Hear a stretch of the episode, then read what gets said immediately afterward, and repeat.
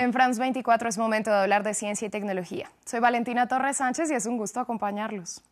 Comenzamos en el Instituto Weizmann de Ciencias de Israel, donde un grupo de científicos aseguran que crearon lo que serían los primeros embriones sintéticos con células madre, por lo que no se usó ni óvulos, ni espermatozoides, ni fecundación.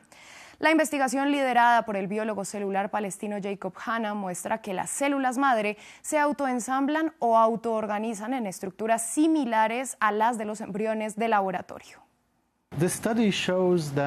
El estudio muestra que puedes usar un dispositivo especial que fabricamos, un medio especial que permite el crecimiento natural de embriones de ratón utilizando ese mismo sistema.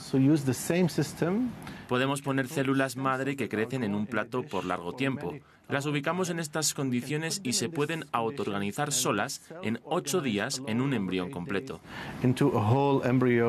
Para el estudio se tomaron unas 10.000 células madre de ratón. De ellas, solo 50 lograron agruparse mediante el dispositivo o incubadora especial desarrollado por los expertos, que se movía continuamente como un útero materno.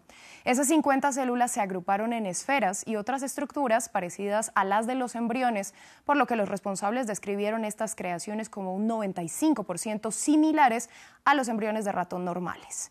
La mayor importancia de esta técnica reside en que en el futuro podría permitir fabricar órganos que se requieran, reduciendo la posibilidad de rechazo del cuerpo.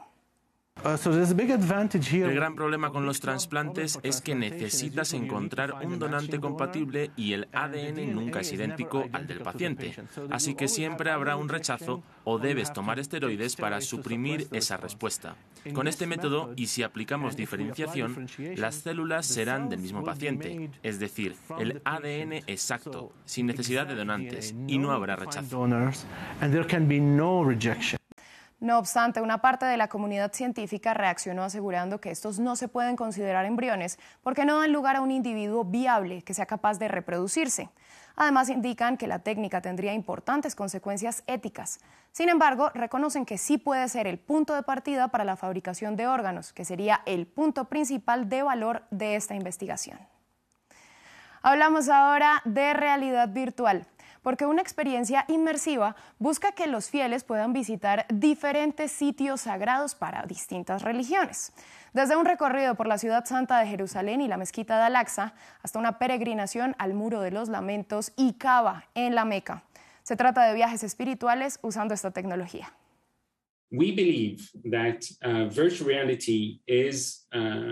Creemos que la realidad virtual es, por así decirlo, la nueva Internet, la nueva forma en que las personas no ven las cosas pasivamente en la pantalla y solo hacen clic en fotos y videos, sino que se teletransportan y atraviesan con un determinado elemento de telepresencia.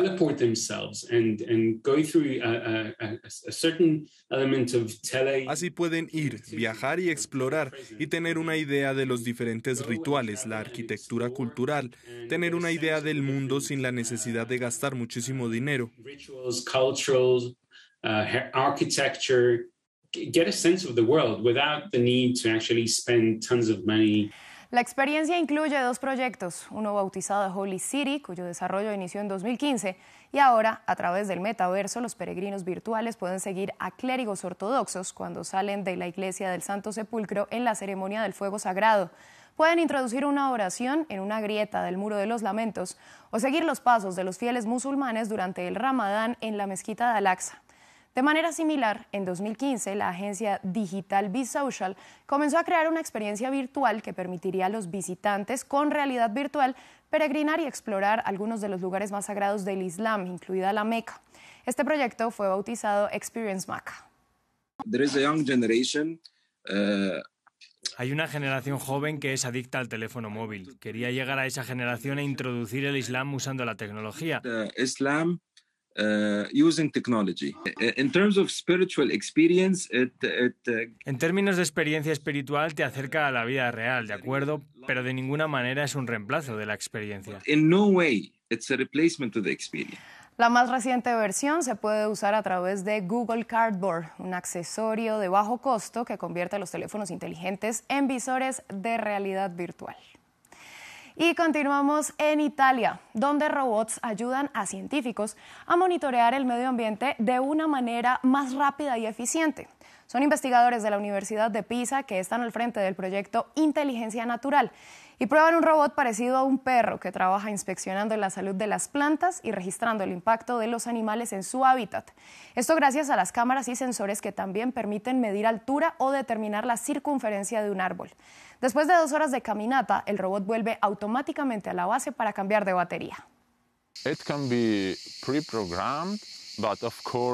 Se puede reprogramar, pero por supuesto tiene cierto nivel de autonomía y puede decidir por sí mismo. La parte reprogramada es la región en la que el robot debe realizar la misión de monitoreo ambiental. Eso ya está decidido, por lo que hay una gran red de regiones en Europa donde se debe realizar esta actividad de monitoreo y dentro de cada punto que haya sido seleccionado, el robot tendrá un cierto nivel de autonomía para realizar su misión sin supervisión. Todos los datos del proyecto se transmiten a otros departamentos y expertos para que sean examinados cuidadosamente. Luego todo se pone a disposición de colegas en Europa. Otro aspecto importante que tiene que ser monitoreado específicamente son los posibles daños causados por otras especies, en este caso animales, que no deberían estar presentes en un hábitat determinado y que pueden dañarlo.